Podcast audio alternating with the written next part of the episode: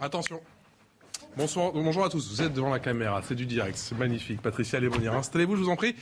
Midi News, très heureux de vous retrouver. Il est 11h passé de 59 minutes, c'est l'heure des titres et on se retrouve juste après. Du pays en vigilance orange pour orage. 65 départements sont concernés dès 16 heures. Sont prévus dans la journée de violentes rafales de vent et de grêle, en particulier dans le sud-ouest et le massif central. Météo France appelle donc à la plus grande vigilance. L'alerte devrait être levée demain matin. En Chine, 33e anniversaire de la sanglante répression place Tiananmen à Pékin. Une journée sous haute surveillance, les rassemblements sont totalement interdits. À Hong Kong, la police est sur le qui-vive et précise que toute participation à une assemblée non autorisée est passible de 5 ans de prison. La France s'incline contre le Danemark en Ligue des Nations. Ils ont été battus hier sur le fil. 2 buts à 1. Karim Benzema avait ouvert le score côté français. Mais le Danois Cornelius a inscrit un doublé, dont un but à la 88e minute. Marine Sabourin pour le rappel des titres. Je vous présente mes invités. Patricia Lémonière. Oui, qu'on avait passé. Encore, désolé. On a vu votre dos, il n'y a aucun souci, Patricia. Je reconnais votre professionnalisme. Grand reporter, Karim Zarabi, consultant CNews. Bonjour. Vous êtes euh, Raphaël Steinville, également présent, rédacteur en chef chez Valeurs Actuelles. Bonjour. Kevin Bossuet, professeur d'histoire. Géographie, instruction civique en banlieue parisienne. Bonjour et morale. Ne l'oublions pas. Ça fait très euh, taliban, il faut faire attention. S'il vous plaît. Outre-Manche, le Royaume-Uni, vous le savez, célèbre depuis jeudi à sa reine, 70 ans de reine, jubilé de platine. Troisième jour de festivité et deuxième jour d'affilée sans la présence d'Elisabeth II. Régine Delfour, vous êtes à Londres. On va parler bien sûr de ce jubilé de platine dans un instant. Mais euh, cette euh, toute dernière minute, cette voiture qui a explosé dans, le quartier de Trafalgar Square. Hein. Oui, Patrice. Euh, ici, en fait, euh, dans ce quartier, il y avait un véhicule qui était suspect et ils ont dû euh, le faire exploser. Vous imaginez que la sécurité est au maximal hein, pour ces quatre jours de jubilé. Alors, les, policiers sont venus nous, expliquer qu'il y avait ce véhicule suspect, qu'ils avaient dû le faire exploser. On a entendu un bruit, on entend les hélicoptères qui sont en train de, de tourner tout autour. Le quartier, l'ensemble du quartier, donc, est bouclé. Pour l'instant, nous n'avons pas plus d'informations. Ils nous ont dit de ne pas nous inquiéter. Ils nous ont demandé de nous remettre derrière euh, cette ligne. Nous, notre hôtel est juste là, hein, juste à, côté euh, de, de Trafalgar. On est vraiment à, quelques mètres, euh, Patrice. Régine, on, le disait en introduction, on n'a pas vu la, la reine hier à, la messe, effectivement, à la cathédrale Saint-Paul. La reine qui n'assistera pas non plus aujourd'hui au traditionnel derby, cette course hippique et d'Epsom. Oui, Patrice, la reine qui est euh, malade, qui souffre de mobilité. D'ailleurs, euh, le Sun a fait un article, a consacré un article là-dessus sur sa présence lundi lors de la parade militaire où elle était au balcon. Elle est apparue deux fois, en tout 26 minutes où elle est restée debout, ce qui l'aurait énormément fatiguée. D'ailleurs, Buckingham Palace avait envoyé après un communiqué pour dire qu'elle souffrait d'un certain inconfort. Elle ne sera pas là non plus cet après-midi au derby à la, course hippique euh, d'Epson, hein, dont elle est, vraiment fan. Hein. c'est sa, fille, hein, la princesse Anne, cavalière émérite, qui la représentera. Ce soir, euh, il y a également un concert euh, qui est donné en l'honneur de la reine pour ses festivités. Il y aura trois scènes, une devant Buckingham Palace, une autre à St James Park, une autre à Green Park. On attend notamment Elton John, Diana Ross et puis Andrea Bocelli, Patrice. La journée d'hier, euh, euh, Régine, on le sait, a été marquée par le grand retour d'Harry et de Meghan. Comment ont-ils été accueillis alors euh, c'était un petit peu mitigé euh, hier devant la cathédrale. Ils ont été plus ou moins applaudis par certains, hués par d'autres. La presse britannique évidemment aujourd'hui n'a fait que parler de cette euh, apparition, première apparition publique depuis leur départ pour la Californie il y a deux ans. Et, ils montrent bien en fait qu'ils sont à part. D'ailleurs ils sont placés au second rang. Hein. Ils étaient déjà au second rang dans la cathédrale Saint-Paul. Et puis maintenant ils font partie des, des autres membres de la famille, mais ils ne sont plus comme les plus proches de, la reine Elisabeth. Là, on entend encore, Patrice, les hélicoptères qui euh, tournent vraiment tout autour du quartier. Merci beaucoup pour toutes ces précisions. On vous retrouvera bien évidemment tout au long de cette euh, journée, de cet après-midi, Régine Delfour avec les images pour CNews d'Alice Chomy depuis Londres. Merci à toutes les deux. À huit jours des élections législatives, Emmanuel Macron sort du bois, hausse le ton, n'en déplaise à ses concurrents. Ça donne ça dans les colonnes du Parisien aujourd'hui en France. Regardez le projet de Jean-Luc Mélenchon ou de Marine Le Pen. Karim Zeribi, c'est le désordre et la soumission. Emmanuel Macron qui laisse clairement entendre qu'il ne nommerait pas Jean-Luc Mélenchon en cas de victoire de la NUP aux législatives. Il précise, il est rare de gagner une élection à laquelle on ne se présente pas. Le président choisit la personne qu'il nomme Premier ministre en regardant le Parlement. Aucun parti politique ne peut imposer un nom au président. Si le président Macron sort du bois aujourd'hui, c'est qu'il y a urgence, c'est qu'il y a inquiétude ou pas forcément? Bah, il sent certainement euh, le président qui a un enjeu euh, qui, est fort et qui est de plus en plus incertain avec ces élections législatives. C'est vrai qu'au fur et à mesure que l'on avance dans le temps, euh, on se rend compte quand même qu'il n'y a pas de dynamique du côté de la majorité présidentielle. Il n'y a pas de dynamique et euh, c'est certainement l'abstention qui va encore l'emporter. Et l'abstention peut bénéficier effectivement à la NUPS ou euh, à Marine Le Pen. et le président en a conscience. Et face à cette prise de conscience, il veut alerter la population en leur disant que quelque part, quel que soit leur vote, il prendra ses décisions, son âme et conscience, mm. euh, donc, euh, dans l'intérêt du pays tel qu'il le conçoit. Mais euh, voilà, c'est quand même un signe de voir le président de la République lui-même monter au front, monter au créneau, être, j'allais dire, le, capitaine de, de, de, cette, de cette on va dire, coalition ensemble pour les élections législatives. On se dit quand même bah, qu'il y a peu de monde autour de lui. Mmh. Raphaël Steinville, c'est classique, on, on dramatise l'enjeu. Oui, c'est classique, mais c'est vrai que pour euh, en revenir à, ces, propos d'Emmanuel Macron, on eût été en droit d'attendre qu'Elisabeth Borne, qui euh, ait traîné ses galons de, première ministre, euh, essaye d'entraîner la, majorité au, combat législatif. Et finalement, une fois encore, c'est le président qui est obligé de, de, cogner, de cogner fort contre ses adversaires, comme s'il n'y avait personne d'autre que lui pour faire, euh, pour faire le travail. Ça, montre quand même la fragilité, la solitude euh, d'Emmanuel Macron. Qui Elle est, sur le terrain, je précise, un Premier ministre dans le Calvados, soutenu aujourd'hui par l'ancien Premier ministre Édouard Philippe. Ça reste très discret, en fait, hein, C'est sa circonscription. Oui, tout à fait. Donc elle est candidate sur sa circonscription. Mais la dynamique nationale, mhm. c'est le président qui s'en charge et qui monte au front. on est dans une période où les, les, ministres mm. doivent respecter un certain silence. Hein. On est dans, juste avant les élections, ils ne, s'expriment pas en général sur leur, euh, sur, euh, sur euh, leur mission, en quelque sorte. Là, ce que je crois que c'est effectivement, c'est que Emmanuel Macron, je trouve que dans, ce, dans cette interview, reste quand même en deçà de ce qu'on pourrait attendre. il, il, fait des annonces, mais elles restent vague, mis à part ce conseil, hein, qui est sur lequel on reviendra euh, sûrement dans, ce débat. Mmh.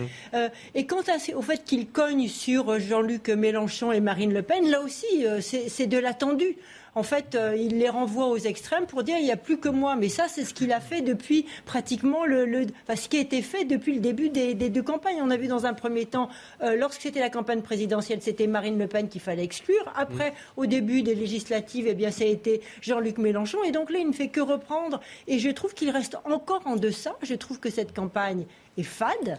Euh, qu'elle n'intéresse peu de monde et, je ne comprends pas pourquoi, à ce point, le président reste pour moi en, dessous de ce qu'il devrait euh, faire. Kevin Bossuet, le projet de Jean-Luc Mélenchon de Marine Le Pen, c'est le désordre de la soumission. Il précise concernant le programme NUP, NUPS, je ne sais pas.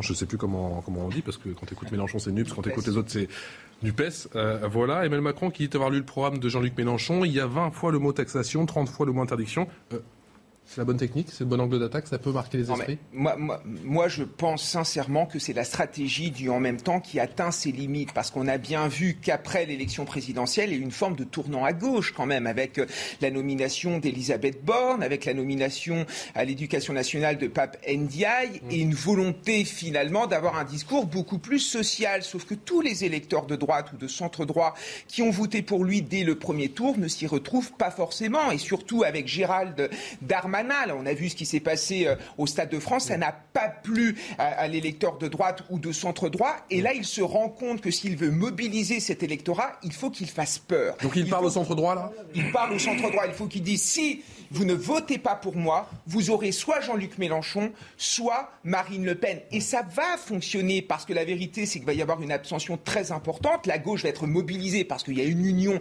comme jamais. Et ceux qui vont aller voter, ce sont les retraités, c'est les personnes plus âgées qui ont une peur bleue, en effet, d'un Jean-Luc Mélenchon ou d'une Marine Le Pen. Raphaël Saint-Ville. Oui, pour, rebondir sur ce que, ce que, vient de dire Kevin, c'est-à-dire qu'une fois encore, euh, Emmanuel Macron reprend la, vieille ritournelle du moi ou le chaos.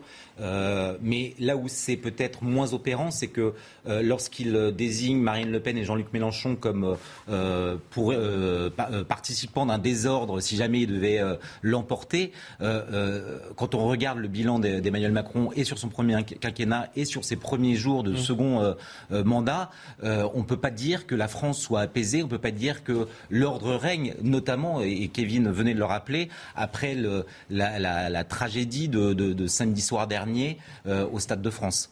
Ce sont les candidats LR qui peuvent faire euh, pencher la balance dans cette élection, euh, dans ces élections législatives. Est-ce que ce sont ces candidats, notamment à LR, qui peuvent faire que Emmanuel Macron n'ait pas la majorité?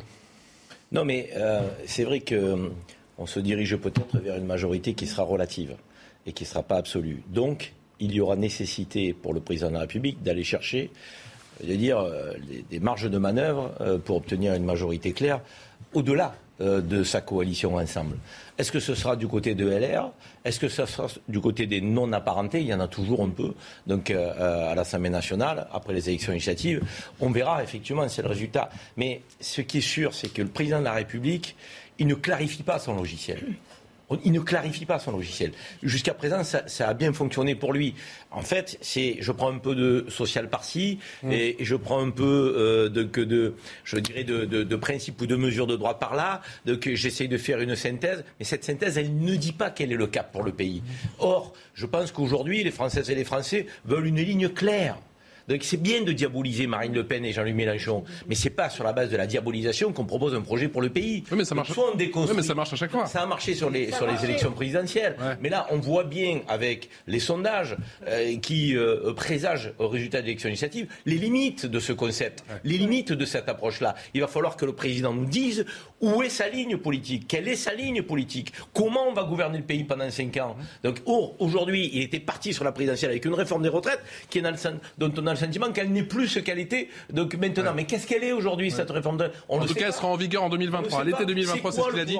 On va en parler dans un instant. C'est quoi les Au petit jeu de la boule de cristal. On ne sait pas. Au petit jeu de la boule de cristal, c'est Patricia Lemodière qui est la plus forte.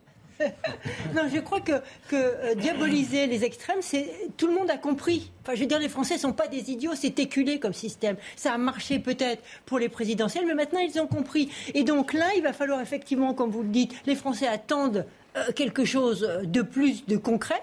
Et enfin, je veux dire, il y a quelque chose qui est très inquiétant et qu'Emmanuel Macron doit regarder avec beaucoup d'intérêt, c'est qu'une majorité des Français ne sont pas opposés à la cohabitation. Et ça, c'est intéressant parce que ça veut dire que les Français seraient tentés par une cohabitation. Les projets de Jean-Luc Mélenchon et de Marine Le Pen, c'est le désordre et la soumission. Voilà ce qu'a dit Emmanuel Macron dans la presse régionale. Les mots sont forts. Elisabeth Borne, qui on en parlait il quelques instants, est en campagne justement dans le Calvados, soutenu aujourd'hui par Édouard Philippe. Bonjour ma chère Elodie Huchard, vous suivez la, Première ministre sur le terrain, Première ministre qui tente d'assurer justement le, le service après-vente. Hein. Oui, exactement, parce que Elisabeth Borne, comme Emmanuel Macron, tape aussi beaucoup sur Jean-Luc Mélenchon et sur Marine Le Pen.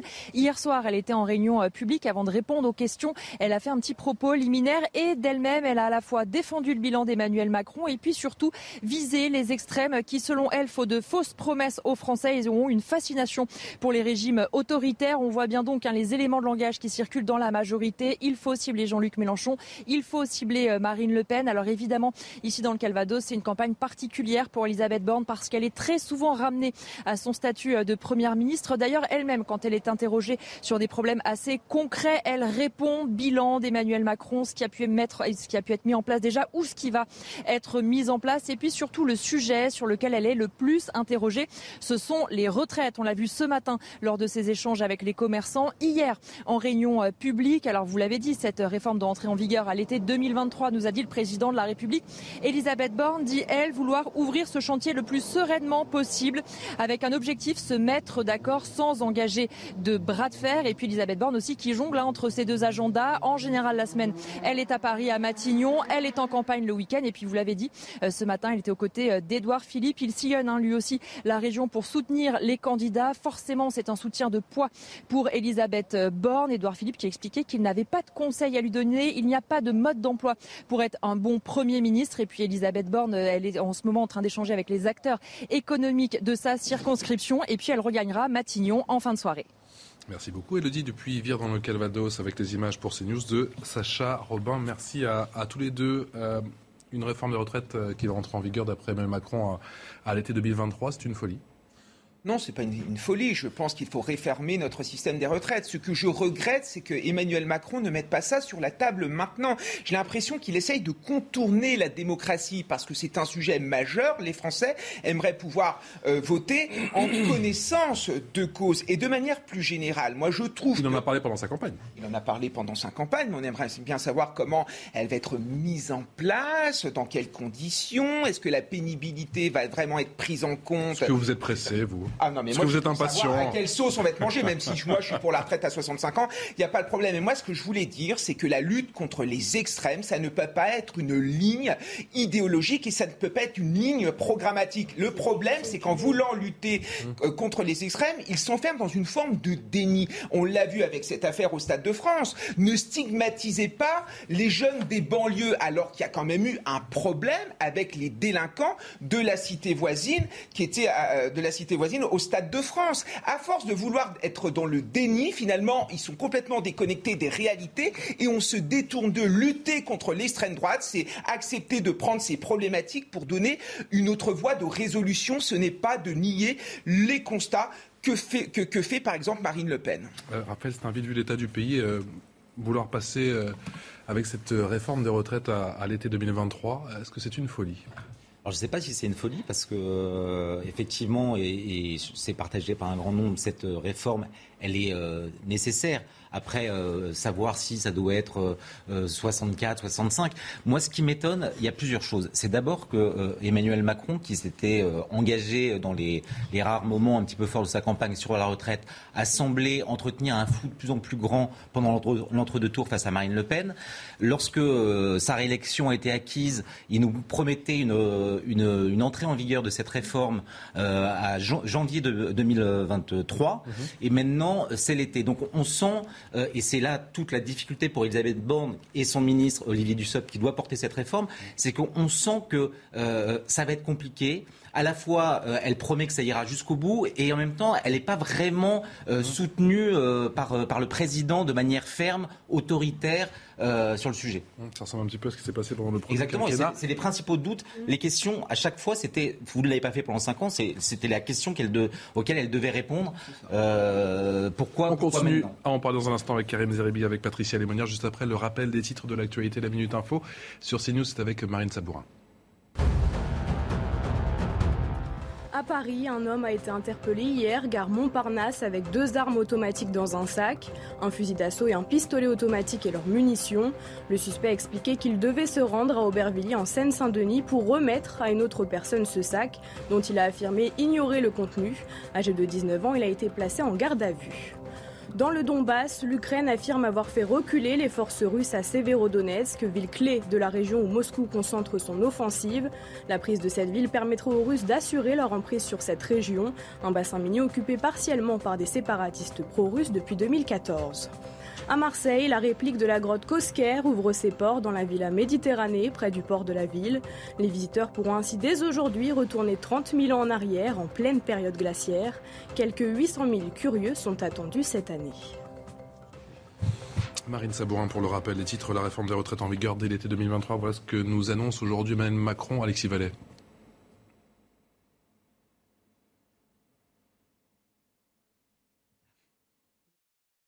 C'est l'une des réformes les plus controversées, les retraites. Malgré les réticences, Emmanuel Macron y tient et a annoncé un premier calendrier. Quant au travail sur la réforme des retraites qui est indispensable au financement de nos transformations, la réforme entrera en vigueur dès l'été 2023. Reculer l'âge de départ à 65 ans pour réaliser 10 millions d'euros d'économies et pallier le vieillissement de la population. Les syndicats y voient plutôt une aggravation du chômage et de la précarité. La Première ministre Elisabeth Borne, qui prône la concertation avec les partenaires sociaux, soutient la nécessité d'une telle réforme. Là, on n'est pas en train de vouloir faire une réforme pour embêter les Français. On est en train de se dire qu'on a tous envie de pouvoir demain verser des pensions dignes à ceux qui ont travaillé tout au long de leur vie et qu'on ne veut pas laisser une dette à nos enfants. Elisabeth Borne l'a assuré, le passage en force de ce projet par un 49-3 n'est pas à l'ordre du jour. C'est vraiment urgent cette réforme. Le corps dit, le corps dit que non. Exactement. Et le corps, c'est pas n'importe qui. Bah non. Le corps, c'est pas l'extrême gauche ou l'extrême droite. Le corps, ce sont des experts qui travaillent sur cette question de l'équilibre. Mmh.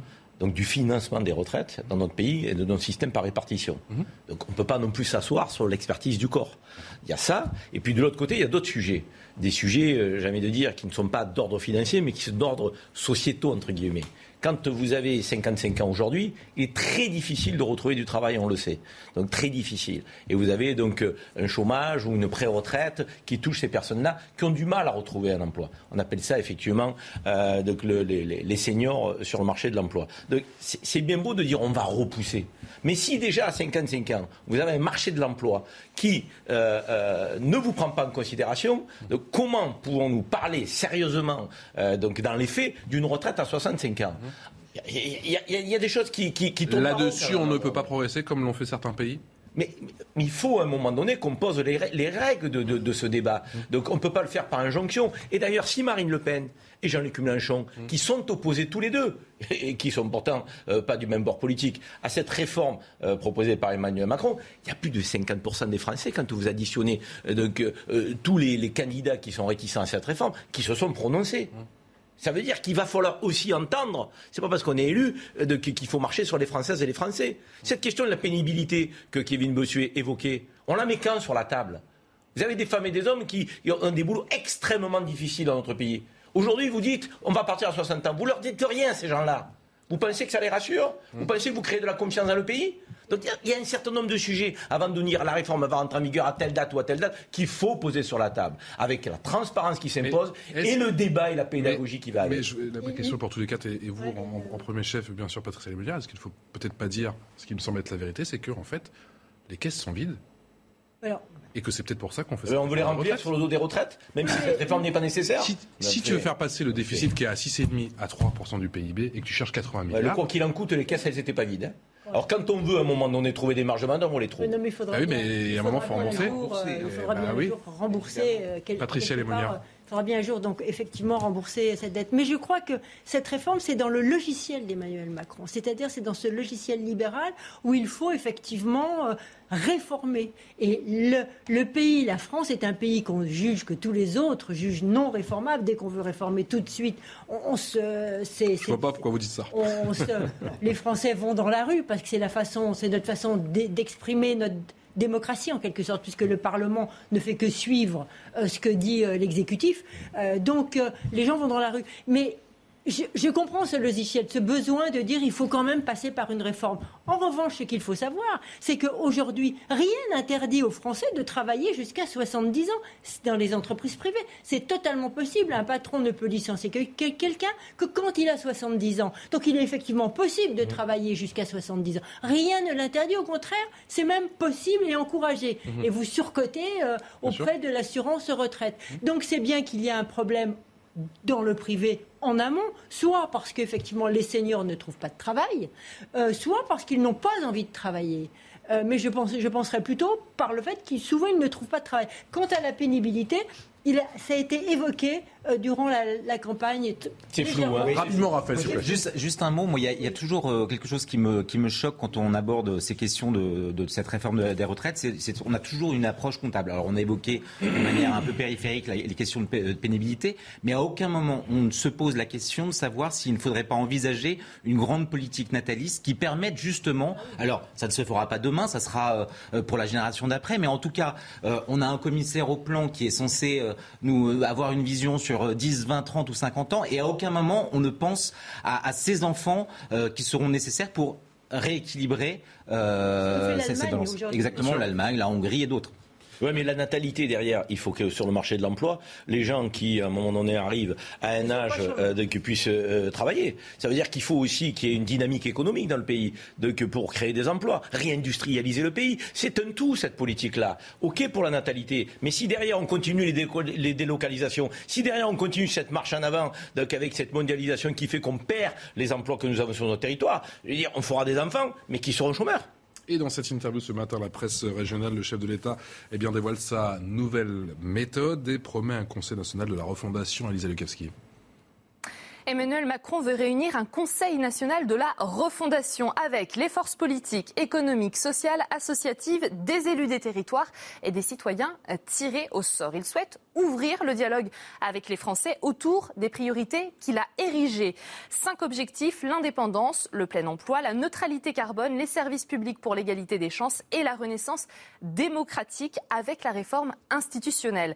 Il dévoile également le calendrier d'action hein, de ce Conseil national de la refondation. Il sera lancé juste après les législatives, dont le deuxième tour est le 19 juin. Puis, euh, dès septembre, des discussions auront lieu sur le terrain dans les 1200 euh, bassins de vie. Objectif, se faire l'écho du terrain et décentraliser un maximum. Cette révolution culturelle part du terrain et associe tous les acteurs. Les Français sont fatigués des réformes qui viennent d'en haut. Ils ont plus de bon sens que les circulaires, a-t-il déclaré. Paris doit être au service du terrain. Emmanuel Macron qui n'oublie pas la priorité numéro un euh, des Français, à savoir le pouvoir d'achat. Dès cet été sera votée la loi pouvoir d'achat et un texte de simplification et d'urgence pour les projets d'énergie. Kevin Bossuet, vraie volonté ou coup de com' je pense que c'est un, un, coup de com' et je pense qu'on sombre ici dans le populisme et la démagogie. Écouter le terrain, ce n'est pas organiser ce genre de réunion en écoutant les acteurs. C'est pas ça qu'on attend autre chose d'un chef de l'État. On attend une véritable vision où Emmanuel Macron veut nous amener. Moi, quand je vois le, le, en même temps, on peut pas dire qu'il a court-circuité tous les tous les partenaires sociaux, les corps intermédiaires, et peut-être qu'il en est revenu, et qu'il se dit qu'il s'est peut-être trompé, non? Oui, mais voyez, par exemple, ce qu'il veut faire au niveau de l'éducation nationale, c'est mmh. donner plus de pouvoir aux enseignants sur le terrain au niveau de la pédagogie. Moi, ça me pose problème parce que je sais qu'il y a des enseignants qui vont s'apparer de cette question pour faire entrer, par exemple, l'écriture inclusive au sein de l'école de la République, pour faire entrer toutes les théories woke, etc. Et moi, ça me gêne. On a besoin d'un cadrage national. C'est ça que l'on attend. Et moi, ce qui me fait peur dans son projet, c'est qu'on va avoir finalement des établissements différents avec des projets éducatifs différents et avec des parents qui vont devoir choisir entre un projet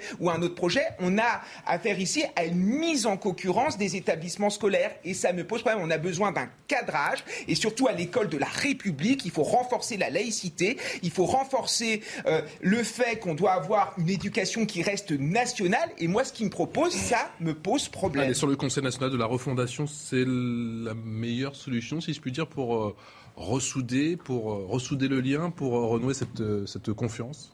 Non, au fond, c'est pas une mauvaise idée. Je veux dire, il ne faut pas non plus jeter bébé avec du bain et porter une critique sans cesse et, permanente sur le chef de l'État et tout ce qu'il entreprend. La question, c'est qu'il nous sort ce conseil de la refondation maintenant, qui n'a jamais été abordé dans le cadre de la campagne des présidentielles. Moi un conseil de la refondation républicaine, j'aimerais qu'on rajoute républicaine. Ça, ça me paraît important. De rappeler les fondamentaux de notre pays, le partage de nos valeurs communes, donc le renforcement de nos services publics, régalien, d'éducation, de santé, police, justice. Ça, c'est quelque chose qui est indispensable, on le sait bien, parce que la République est en train de se déliter. Mais c'est de ça dont il s'agit. Mais qu'il nous en parle, le président de la République qui nous le disent que c'est une refondation républicaine. Et la manière dont il veut le faire, en renforçant nos services publics, en réaffirmant nos valeurs de république et de laïcité, ça c'est intéressant. Parce que je pense effectivement que ça répond à un certain nombre d'errements de, la société française. Donc oui, moi j'y suis favorable. Après, sur la méthode, eh, il y a tout à faire. Il y a tout à faire. C'est bien beau de lancer un concept de ce type, mais il faut le mettre en œuvre. Allez, Conseil national de la refondation, c'est la nouvelle langue ou vous attendez de, de voir ce que ça donne pour y croire bah, je pense qu'il faut effectivement voir ce qui va se passer avant de, avant de juger. Donc, il ne faut pas jeter tout de suite euh, toutes, les propositions. Simplement, ce que je note, c'est qu'une fois de plus, on se passe du Parlement une fois de plus, il n'y a plus de Parlement et une fois de plus, les Français ne comprennent pas pourquoi ils vont aller voter si on va faire ce grand raout. Ce que vous vouliez dire, Raphaël oui, J'allais en venir là, c'est que bien sûr c'est un clin d'œil au Conseil national de la résistance, mais le Conseil national de la résistance, c'était éminemment politique, et c'était tous les politiques qui étaient autour, de la, table. Et là, en l'occurrence, c'est un peu de société. On, assiste à la dépolitisation de la politique. On nous a mis la, musique à fond les ballons, c'est-à-dire qu'on est très très très en retard. La pub, on se retrouve juste après. Bref. A tout de suite, c'est de ma faute. 12h passées de 30 minutes, la suite de Midi News sur CNews. Merci encore de votre fidélité. Le rappel des titres, on se retrouve juste après. Emmanuel Macron tacle Jean-Luc Mélenchon. Dans une interview accordée aux Parisiens, le président de la République affirme voir en lui et Marine Le Pen un projet de désordre et de soumission. Face à la volonté de Jean-Luc Mélenchon de devenir Premier ministre, Emmanuel Macron rappelle également qu'aucun parti politique ne peut imposer un nom au président. À Londres, les festivités du 70e anniversaire de reine d'Elisabeth II se poursuivent. Au programme ce soir, un gigantesque concert au Buckingham Palace où près de 22 000 personnes sont attendues. À l'affiche, Queen, Elton John ou encore Diana Ross. Huitième journée nationale de l'eczéma. Pour l'occasion, de nombreuses conférences sont prévues partout en France. Objectif sensibiliser les Français à cette maladie dermatologique qui touche 2,5 millions de personnes en France. Marine Sabourin pour le rappel, les titres Mes invités, Patricia Lémonière, Karim Zerebi, Raphaël Steinville et Kevin Bossuet. On en vient présent au procès du supermarché de la drogue à Saint-Ouen, qui a donc, vous le savez, on en a parlé hier, livré son épilogue. Les dealers de la cité Michelin lourdement condamnés. Les peines vont jusqu'à 12 ans de prison ferme, assorties de copieuses amendes. Sandra Buisson, Inès Alicane. Les peines prononcées sont lourdes à l'encontre des prévenus. L'homme à la tête du trafic, Moussa S, est désigné comme le propriétaire du point de deal. Il est condamné à 12 ans de prison, assorti d'une période de sûreté des deux tiers et 1 million d'euros d'amende. Il va faire appel. Son frère Aboubacar, en fuite au Maroc, a été condamné à 10 ans de prison avec la même période de sûreté. Son amende est fixée à 5 millions d'euros. Quant à David M, considéré comme le bras droit de la fratrie qui gérait le point de deal, il écope de 10 ans de prison et 300 000 euros d'amende. Il va faire appel. C'est évidemment un exemple et c'est à, mon avis, un, message que l'on veut passer. Euh, aux autres trafics, aux, autres trafiquants, et que euh, c'est pas en prononçant des peines totalement disproportionnées qu'on réglera le, le problème. Le tribunal a prononcé trois relax concernant notamment les gérants de deux bars, où les trafiquants passaient des paris sportifs pour blanchir l'argent de la drogue. Mon client a dès le départ euh, contesté les faits, sa, sa, sa participation. Le tribunal, compte tenu de l'ampleur de ce dossier, a fait vraiment la part des choses en considérant qu'effectivement M. Yabas euh, avait un attrait euh, immodéré pour les jeux et l'enregistrement de paris. Les trois nourrices qui acceptaient que la drogue soit stockée à leur domicile ont été condamnées à des peines allant de 12 à 18 mois de prison avec sursis. Bonjour Josias Claude, merci d'avoir accepté notre euh, invitation. Vous êtes secrétaire départemental d'unité SGP Police Paris. Après quatre semaines de débat, d'audience, c'est un ouf de soulagement dans les rangs de la police oui, tout à fait, c'est un ouf de soulagement. Euh, c'est une euh, sanction qui est à la hauteur de, des méfaits commis par les individus. Et c'est une très bonne chose que ce signal soit envoyé. Ça laissera l'occasion aux autres délinquants de réfléchir aux conséquences de leurs actes. Pas de signal justement envoyé par la justice hier, ça peut être un tournant oui, ça peut être un tournant, effectivement. Euh, ça veut dire que cette enquête a été bien menée, que toutes les preuves nécessaires à la condamnation de ces individus ont été faites. Donc euh, ça envoie un signal extrêmement positif pour les policiers, mais aussi un signal d'avertissement aux délinquants. Josias Claude, jusqu'à 12 ans de prison ferme, on vient de le voir dans ce sujet. Euh, proche des réquisitions, avec peine de sûreté des deux tiers, c'est assez rarissime dans ce genre d'affaires, des peines lourdes, mais est-ce que vous pensez vraiment que c'est de nature à décourager les, trafiquants parce qu'on parle quand même de sommes, on, disait jusqu'à aller de 15 jusqu'à 28 000 euros par jour et jusqu'à 1 million 400 000 euros par mois. C'était quand même assez conséquent. Il est évident que les enjeux financiers sont énormes. Ça ne veut pas dire que toutes les grosses têtes vont arrêter de faire ce genre de trafic, mais en tout cas, à chaque fois que vous démantelez des réseaux, il y en a un autre qui se reconstitue à côté. Effectivement, avec ces enjeux euh, financiers, euh, je ne dis pas que ça va arrêter le trafic, mais il y a quand même pas mal d'individus qui, en voyant les conséquences de leurs actes, vont arrêter de ou prendre davantage de précautions pour certains, pour ceux qui sont les mieux placés, mais pour les autres, euh, ils vont réfléchir à deux fois avant de commettre ce genre d'acte. Il y a plus de 200 points de deal en Seine-Saint-Denis. Vous me dites qu'on a seulement déplacé le problème ah oui, tout à fait. Vous savez, quand vous démantelez un trafic, il y en a un autre qui se reconstitue à côté. Et très souvent, il y a des règlements de compte entre ceux qui avaient le marché avant, ceux qui vont le récupérer derrière. Et il y a très souvent des règlements de compte avec arme à feu euh, au bout du compte. Karim Zerebi, la justice est très souvent critiquée, souvent taxée de laxiste. Là, pour le coup, elle a répondu aux attentes. Bien sûr qu'elle a répondu aux attentes. Et euh, contrairement à ce qu'on peut imaginer, elle le fait régulièrement. Euh, donc à Marseille, euh, il, y a, quelques temps déjà, euh, il y avait des, des, trafics qui avaient été démantelés avec des peines à deux chiffres aussi. Mhm. Donc la justice, elle passe. La question au-delà de la justice, c'est qu'est-ce qui se passe derrière? Et on voit bien effectivement que rapidement, notre réseau se met en place. Alors ce ne sera pas le cas là parce que je vous rappelle quand même que le réseau qui a été démantelé se trouve en face du chantier de la future DGSI. DGSI oui. Donc, effectivement, on se doute quand même que les trafiquants vont pas revenir en face de la direction oh. générale euh, donc, euh, oh. du service secret. Oh, faut pas vous dire Kevin Bossé. Je pense que vous les sous-estimez. Donc, euh, ils savent effectivement les coins qui prospèrent et ils vont s'organiser rapidement mm. euh, donc, pour aller chercher manque à gagner. Mais derrière euh, la réalité de, de, de, sociétale de ce phénomène-là, est-ce que sur une peine euh, à deux chiffres de 12 ans, avec deux tiers de sûreté, ça veut dire 8 ans assurés en prison, est-ce que ça va freiner des gens qui ont mis des dizaines, peut-être des centaines de millions d'euros de côté? Bien sûr. Est-ce que ces gens-là n'ont pas avec des avec des montages au Panama, avec exactement, c'est extrêmement bien ficelé quoi. Vous pouvez avoir des gens qui se disent ben, finalement le jeu en vaut la chandelle. Je prends 8 ans, donc à l'intérieur je vais pouvoir bénéficier de tout ce que je veux euh, parce que j'ai de l'argent, euh, euh, et, et, et, à la sortie, ben, je, je, je profiterai de l'argent que j'ai placé, que j'ai mis de côté et qu'on n'a pas saisi. Parce qu'il y a des saisies, évidemment, on ne le dit pas, mais il y a des choses qui ne le seront pas saisies. Donc ça prospère. En fait, les sommes astronomiques euh, que ce trafic génère donc, euh, fait perdre la tête euh, à, ces trafiquants qui sont capables de tout, de tuer, de prendre le risque de la prison. Il y a même des assurances pour ceux qui font partie du trafic, des assurances, je dirais, des détentions quasiment. ça veut dire, en gros, tu vas prendre euh, 3-4 ans, mais derrière, je vais t'assurer pour toi et ta famille On va te mettre bien. un rythme de vie.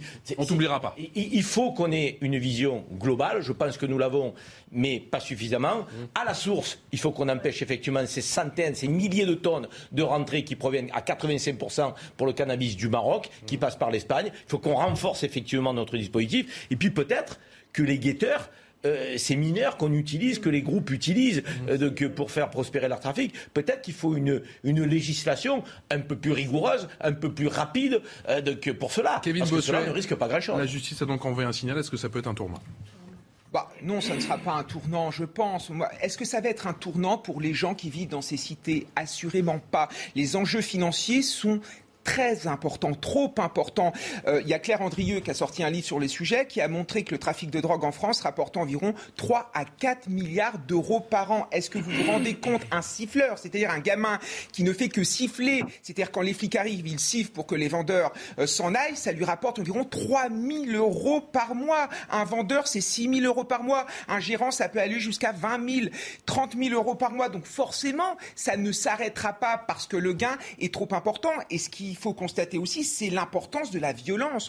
On constate de plus en plus, aller aux urgences. Les urgentistes vous diront qu'ils voient de plus en plus des violences de guerre liées au trafic de drogue et que ce phénomène de jambisation, on essaye de neutraliser le concurrent en lui tirant, par exemple, dans la jambe pour l'handicaper. Mmh. Moi, ce qui me fait peur, c'est que ces gens, finalement, dans ces banlieues, sont laissés seuls face à ce problème. Souvenez-vous, toujours à Saint-Ouen, puisqu'on parle à Saint-Ouen dans la cité Les habitants ont négocié directement avec les dealers pour être tranquilles hmm. après 20 heures. La République n'est pas là. Certes, là, c'est une, une peine sans doute exemplaire, mais il est fort à parier que ces trafiquants vont continuer à trafiquer en prison et quand ils ressortiront, ils continueront euh, je crois que beaucoup de choses ont été dites autour de cette table avec lesquelles je suis, je suis d'accord. Je crois qu'il y a deux, deux, points sur lesquels il faut insister. C'est-à-dire l'amont, effectivement, d'où vient la drogue, et là vraiment sévir, euh, en accord avec les pays quand c'est possible. Hein. Par exemple, on voit que la cocaïne c'est géré par un cartel mexicain. Bon,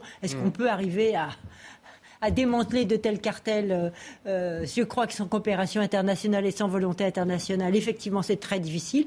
Le cannabis, comme vous dites, le Maroc, est-ce que c'est possible aussi euh, On de... pouvoir faire mieux avec nos amis marocains, oui, enfin, le roi du Maroc. il faut s'entendre avec le roi du Maroc. Alors là encore, est-ce que c'est possible? Comment le faire? Et puis aussi, la justice. On dit les peines sont exemplaires pour les têtes euh, du réseau. Oui, ok, peut-être. Mais comme vous l'avez dit, en plus, ils vont se refaire une virginité en prison, tout va, tout va se passer. Mais pour les nourrices, vous avez vu deux ans et euh, euh, deux ans et remis en liberté en quelque sorte. Hein. C'est-à-dire, c'est voilà.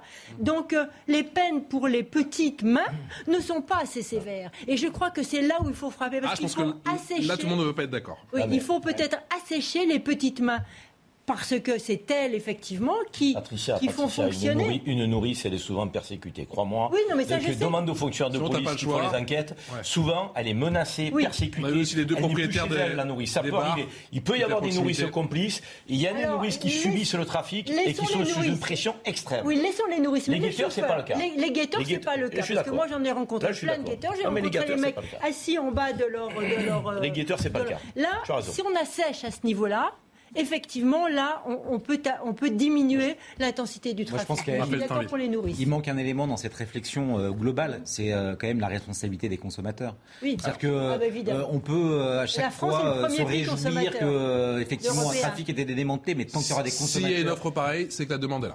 Exactement. Et donc, Et on est en euh, premier, le discours qui est fait à l'égard des consommateurs, si on leur dit euh, le cannabis c'est pas grave, euh, euh, vous aurez à peine une amende ou voire rien du tout, bien évidemment que ça va continuer. Et donc, on peut pas s'exonérer aussi d'une réflexion à l'égard de, de, de, de ceux qui aujourd'hui participent de, de ces trafics, participent de ces morts aussi euh, liées à ces trafics. Mais vous voulez quoi Que les fonctionnaires de police Mais vous voulez quoi, Non, mais, non, mais moi je veux, moi je veux être pragmatique. Moi je veux surtout qu'on n'édicte pas des règles qui soient inapplicables, parce qu'on peut se faire plaisir Ah, mais il y a à des dire consommateurs. Il y a des millions de gens qui fument un pétard de temps en temps. C'est pas bien, et moi je n'en fume pas. Et- moi je n'en fume pas. Donc moi je d'Europe. ferai jamais la promotion de ça. Donc, euh, parce que effectivement je trouve que c'est dramatique. Mais la réalité c'est que les fonctionnaires de police qui sont déjà débordés de toutes parts, vous voulez qu'ils aillent traquer celui qui fume un pétard de temps en temps C'est pas réaliste ce que vous Alors. Joseph Claude, c'est réaliste ou pas, justement, de, mettre la pression sur les, sur les consommateurs Joseph Claude?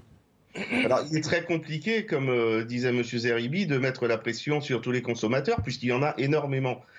Cependant, euh, il ne faut pas oublier non plus que c'est la porte, euh, la petite porte par laquelle rentrent les, utilisateurs de drogue pour passer à des drogues plus dures derrière. Et les drogues plus dures derrière, ça conduit à des trafics importants, ça conduit à une criminalité très importante. Donc il faudrait assécher ces trafics de, de drogues dites douces à la base pour éviter qu'ils ne passent à des drogues plus dures. Effectivement, ça passe par des coopérations internationales avec les pays euh, dont on sait que ces trafics euh, perdurent et viennent vers la France. Il faudrait taper dans ce réseau à la tête, mais ça, ça fait partie des objectifs que doivent prendre euh, à bras le corps le gouvernement. À Paris, un jeune homme de 19 ans interpellé euh, hier gare Montparnasse avec euh, deux armes automatiques dans un sac. Cet habitant, de Nice descendait d'un train en provenance de Bordeaux quand il a attiré le regard des policiers. La suite vous est comptée par Mickaël Dos Santos pour CNews. Un fusil d'assaut, un pistolet automatique et des munitions enveloppées dans de l'adhésif noir. C'est le contenu du sac de sport de l'homme de 19 ans interpellé hier midi gare Montparnasse à Paris. Contrôlé par les policiers de la brigade des réseaux franciliens lors d'un contrôle de routine, le suspect, arrivé de Bordeaux en TGV, avait prévu de se rendre à Aubervilliers en Seine-Saint-Denis. Interrogé sur ses intentions, l'individu a affirmé ignorer le contenu du sac, des armes souvent vendues sur le marché noir à des milieux bien spécifiques. Ce sont des armes qui sont utilisées par le grand banditisme, euh, ainsi que les jeunes de cité, parce que c'est une arme qui ne coûte pas très cher, malheureusement. C'est très souvent lié au trafic de stupéfiants également. Donc ce sont des individus pour protéger leur trafic euh, qui s'arment et qui euh, sont prêts à tous les, sacrifices pour ne pas se faire prendre, notamment utiliser ce type d'armes contre d'autres individus qui seraient des, des bandes rivales ou encore contre la police euh, s'ils se font surprendre lors de leur trafic. Déjà connu pour des affaires de stupéfiants, le jeune homme originaire des Alpes-Maritimes a été placé en garde à vue.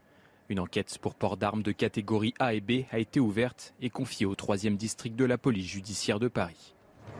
Joseph Claude, on vient de vous entendre euh, témoigner dans ce reportage. Il va falloir donc euh, s'habituer à ce type d'interpellation avec des armes euh, semi ou, ou automatiques, des armes lourdes. Alors j'espère qu'il ne va pas falloir s'habituer à ce genre de à ce genre de, de, saisie parce que euh, ça reste quand même rare de choper un individu qui sort comme ça et qui se balade dans un train avec une arme de guerre. Euh, là, il sortait d'un train, il y avait une opération euh, demandée par le procureur de la République. Donc les agents de la SUGE ainsi que c'est la sûreté ferroviaire de, de, la SNCF ainsi que les agents de la brigade des réseaux franciliens ont procédé au contrôle de cet individu et ont découvert euh, cette arme à l'occasion euh, de ce contrôle. On ne s'habituera jamais à ce genre de choses. Heureusement que ça reste marginal. Très souvent, ce sont ces armes qui sont utilisées pour protéger les trafics euh, de, stupéfiants quand ils l'utilisent contre des policiers ou contre des bandes rivales. Mais euh, le genre, ce genre de saisie euh, de façon inopportune comme cela, c'est très rare, heureusement. On continue à parler dans un instant, juste après l'essentiel de l'info avec Marine Sabourin.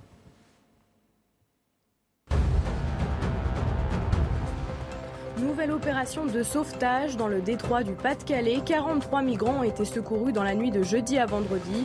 Rapatriés au bord de Boulogne-sur-Mer, l'embarcation en grande difficulté tentait de rejoindre l'Angleterre. Pour rappel, le nombre de traversées de la Manche sur des canaux a triplé en 2021 avec plus de 28 000 migrants arrivés sur les côtes anglaises. En Ukraine, un combattant français a été tué, annonce faite par le ministère des Affaires étrangères 100 jours après le début de l'invasion russe. L'identité de l'homme n'a pas été communiquée ni le lieu où il a péri. Il s'agirait d'un combattant parti comme volontaire. Terrible désillusion pour Alexandre Zverev, l'Allemand contraint d'abandonner en demi-finale face à Rafael Nadal alors qu'il était mené 1-7-0. Le tennisman de 25 ans s'est blessé à la cheville après plus de 3 heures de jeu. Rafael Nadal affrontera en finale le vainqueur du match opposant Marin Cilic à Casper Ruud.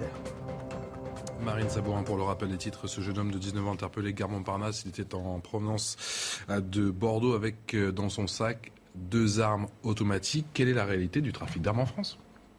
On aimerait bien le savoir dans le détail. Mais en tout cas, ce qu'on sait, c'est que les armes circulent et que le règlement de compte euh, euh, se développe aussi euh, par le biais de ce trafic d'armes. Et, des armes circulent plus qu'on ne le croit, je, pense. Mais elles viennent d'où ces armes? Avant, on parlait beaucoup de, ben, des, ex-conflits. Et puis là, il se dit déjà, pour certains qui anticipent, que le conflit ukrainien, ah. il se dit déjà qu'on va avoir une répercussion sur le territoire européen d'un trafic d'armes qui va encore redoubler. Ça existait depuis l'ex-Kosovo, je pense. Donc, euh, des armes circulaient, tous les spécialistes vous le disaient. Mm. mais là, ça va prendre encore de plus en plus d'ampleur. heureusement que nous n'avons pas la législation américaine. Heureusement. Donc, il faut déjà se réjouir de ça. Mais malgré tout, les trafiquants, les voyous, les criminels, ils trouvent des armes en claquant des doigts. En claquant des doigts, vous trouvez des armes dans le pays. C'est très inquiétant. Dès qu'il y a une descente et qu'on se balade un petit peu dans les cas, enfin je dis on, les forces de l'ordre, ils ressortent toujours quand même avec euh, des armes assez impressionnantes. Patricia Lemonia. le trafic d'armes existe depuis longtemps et dans, et dans les cités, dans les quartiers. Euh, moi, je me souviens de reportages faits il y a plus de 20 ans dans, les dans des quartiers de Paris où les renseignements généraux, parce qu'à l'époque c'était ça, effectivement observaient et voyaient des gamins s'entraîner au tir dans, des, dans des cours d'immeubles en plein Paris. Ils avaient voulu alerter finalement les pouvoirs publics qui se bouchaient les, euh, yeux et les oreilles en quelque sorte en, permettant à des journalistes de, pouvoir filmer ces, scènes. Le trafic existe depuis longtemps. Il s'est démultiplié en quelque sorte avec le, le, trafic. Plus il y a de trafic, plus il y a de trafic d'armes en quelque sorte. Et ce qui est intéressant, c'est de voir pour payer un. Enfin, je ne connais pas le terme exact de celui qui est payé pour aller tuer un autre dans, les cités. Mais les contrats vont jusqu'à 200 000 euros pour tuer quelqu'un. Donc, quand vous payez 200 000 euros pour aller tuer votre, euh, euh, votre concurrent, euh, ça veut dire que d'abord vous, êtes à la tête d'une somme d'argent colossale, et ça veut dire que eh bien, vous êtes prêt à prendre tous les risques. Alors, ce n'est pas 8 ans de prison quand vous risquez d'être abattu à tous, les tous les carrefours de votre cité qui vont vous inquiéter. Hein. Claude, quelle est, la, quelle est la réalité du trafic euh, d'armes en France? Bah, cette, euh, ce trafic d'armes en France ne peut pas être quantifié comme le trafic de stupéfiants. C'est vrai que ce sont des choses qui se passent euh, plutôt sous le manteau quand on découvre qu'il y a un trafic d'armes ou qu'il y a utilisation d'armes, c'est souvent quand elle a déjà été utilisée, malheureusement, ou quand on prend de façon euh, impromptue lors de, perquisitions dans des caves, euh, lors des affaires, on découvre dans le cadre de l'enquête sur les stupéfiants des armes mais euh, ce ne sont pas des choses que l'on découvre euh, tous les jours non plus. Euh, on ne peut pas savoir quelle est la quantité d'armes qui passent par ce biais-là, parce que je rappelle que lorsque vous prenez le train, il n'y a pas de détecteur de métaux, il n'y a pas de, de portique qui vous permettent de contrôler les individus pour contrôler le contenu des sacs, comme ça se passe dans les aéroports. Donc nous pouvons avoir un trafic qui est au-delà de, de, ce que nous pensons. En tout cas, on ne peut pas le quantifier de, de façon réelle. Et je rejoins tout à fait M. Zeribi quand il dit que ce qui se passe en Ukraine, ça risque d'avoir des, des, répercussions. Ça a toujours été le cas lorsque nous armons euh, des, des, pays ou des, euh, des, des, zones, euh, derrière, lorsque ça se calme, on a un trafic d'armes qui se met en place derrière, sachant que cette arme, encore une fois, c'est une arme qui est très facile à obtenir et pas très chère. Une moi, j'espère que M. Macron et M. Dupont-Moretti regardent cette émission, puisqu'apparemment la France n'est pas un coup de gorge. Il n'y a pas d'ensauvagement dans notre pays. Non, mais est-ce que vous vous rendez compte? Et le pire, c'est que ces armes créent la terreur dans les banlieues. Moi, j'ai le souvenir déjà en 2007 à Sevran, il y a une balle perdue qui avait traversé une cour d'école. Est-ce que vous vous rendez compte? Qu'il y a des gamins qui ont peur de venir en cours, non pas parce qu'ils ont peur de l'école, mais parce qu'ils ont peur de se faire agresser entre, euh, sur le chemin entre chez eux et euh, l'école. Mais c'est quelque chose de dramatique. Il y a une insécurité qui est de plus en plus importante et il y a un laisser-aller autour de ça parce que la vérité, tout le monde sait qu'il y a ce trafic de drogue et personne ne fait rien dans les banlieues. Les, citoyens sont abandonnés et encore une fois, la République est faible. On a le sentiment qu'il y a toujours ce trafic d'armes, Raphaël Steinville, et surtout que c'est pas si difficile que ça pour s'en procurer. C'est certain. Euh, et je crois que sur le darknet, en, en deux clics, euh, on, peut se, on peut trouver des armes euh, à, des prix très abordables. Mais moi, j'aimerais prolonger la réflexion de, tout à l'heure sur, sur le, trafic et la responsabilité des consommateurs. on s'est habitué à ce que les écologistes, les partis animalistes nous responsabilisent, voire nous culpabilisent parce qu'on mange de la viande. Et pourquoi il faudrait s'interdire de responsabiliser, voire de culpabiliser le consommateur Parce qu'il il fait partie intégrante de ce système? On, on, a parlé des drogues, on a parlé des armes. Tout ça, c'est la même chose. Si, si, le, si le consommateur de ces drogues récréatives aujourd'hui ne prend pas conscience qu'en fait il l'arme et il participe de ce trafic, euh, je suis désolé et, peu importe les peines euh, et ce qu'on peut faire, mais en tout cas il y a un discours à avoir mm. responsabilisant, culpabilisant pour tout le monde. Et d'autant qu'il se fait du mal. Non, mais sur le discours, sur la prévention, sur la sanction hum. euh, de, que des consommateurs. Moi, je n'y suis pas opposé. Ce que je veux simplement dire, c'est qu'il ne faut pas euh, euh, édicter effectivement cette proposition en pensant que les fonctionnaires de police, qui sont encore une fois débordés sur tous les fronts, par tous les mots émanus de la société, puissent traquer tous les consommateurs de, de, de, drogue. voilà, après, c'est une hérésie. Sur le trafic d'armes, il y a le trafic d'armes dans les cités de bandes criminelles et autres, mais il y a aussi un autre phénomène qui prend de l'ampleur et dont les fonctionnaires de police sont très attentifs, et je pense que notre, notre euh, euh, interlocuteur pourra le confirmer, c'est euh, tous les groupuscules et les groupes d'extrême droite. Donc vous avez vu les saisies là? Donc en Alsace, là, la dernière saisie. Donc, euh, vous avez vu la saisie dans l'heure? 130 armes saisies mhm. donc, euh, au domicile euh, d'un militant d'extrême droite. Ça veut dire que dans le pays, c'est vraiment un combat qu'il faut mener à la fois pour lutter contre les bandes des cités criminelles qui commettent des règlements de compte et qui terrorisent les populations des quartiers, qui les terrorisent, qui se sentent livrées à elles-mêmes. Donc il va falloir à un moment donné qu'on prenne en charge cette sécurité dans les quartiers des gens honnêtes qui élèvent leurs enfants et qui veulent vivre en toute tranquillité et qui sont majoritaires. Et de l'autre côté, être vigilant, parce que sur des théories euh, de, euh, extrémistes, il y a des gens qui sont capables de des armes et de commettre des carnages. Moi, je suis d'accord avec Raphaël, il faut s'en prendre aux consommateurs, c'est eux qui font vivre le trafic de drogue. Et en plus, dès qu'il y a du trafic de drogue, c'est même l'école de la République qui s'écroule. Quand vous avez des élèves qui vous racontent que finalement, ils gagnent plus que vous en quelques semaines en, en, faisant les guetteurs, ça pose problème. Quand vous avez des gamins qui vous racontent que ça ne Kevin un aveu de faiblesse au final. Mais c'est un aveu de faiblesse. Mais quand vous avez des gamins qui vous racontent que c'est pas la peine de faire des études parce que leur grand frère gagne 30 000, 40 000 euros par mois parce qu'il est dans le trafic de drogue, ça pose quand même problème. Et ce sont les consommateurs, ceux qui arrivent des beaux quartiers, dans ces quartiers défavorisés, qui font vivre cela. Ce n'est pas acceptable. Donc en effet, même si on ne peut pas sanctionner tout le monde, c'est une question aussi de principe. Les consommateurs doivent être durement. C'est marrant. Ça fait une demi-heure, j'ai toujours pas entendu le mot légalisation. alors justement, ça viendra pas de ce côté, je pense.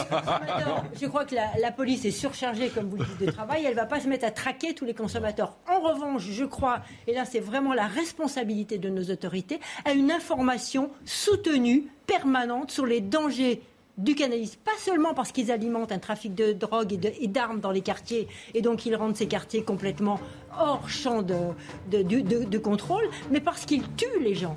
Je veux dire, les dégâts sur la mémoire, les dégâts sur la santé mentale de, des adolescents, si c'était répété, redit et l'information était plus conséquente, eh bien je crois que les gamins sont quand même capables Le cannabis c'est un poison mortifère. Si on faisait une analyse des profils de consommateurs, on serait surpris, je pense qu'on tomberait de la chaise. Parce que vous avez des gens qui ont de hautes responsabilités et, qui sont consommateurs de Et, pas moi, et, et ceux-là, ils sont punis aujourd'hui. Et c'est terminé. Et on est en retard. Et on remercie euh, beaucoup euh, Josias Claude qui nous a euh, eh bien, fait part de son témoignage, secrétaire départemental unité SGP Police Paris. Merci à tous les quatre. Info continue sur CNews. On se retrouve à 17h. Punchline. Et la consommation dans les campagnes.